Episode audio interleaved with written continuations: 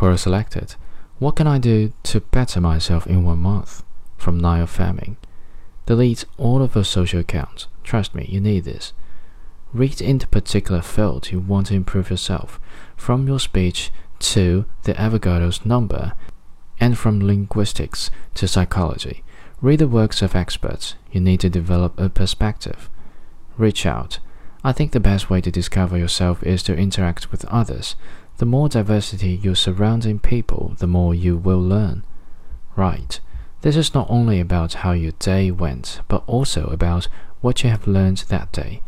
I have a notebook where I basically write whatever I have learned either from here or elsewhere. Why? Because you know you have learned something when you are able to explain it. Have a partner.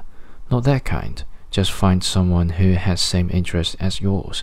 For example, my best friend is always interested in learning something new. So every day during lunch, I tell her about whatever I have found the previous day that amazed me even some answers that I had read here, and she does the same. Remember, great minds share ideas or something like that. I hope this helped you. Good luck, you're gonna need it.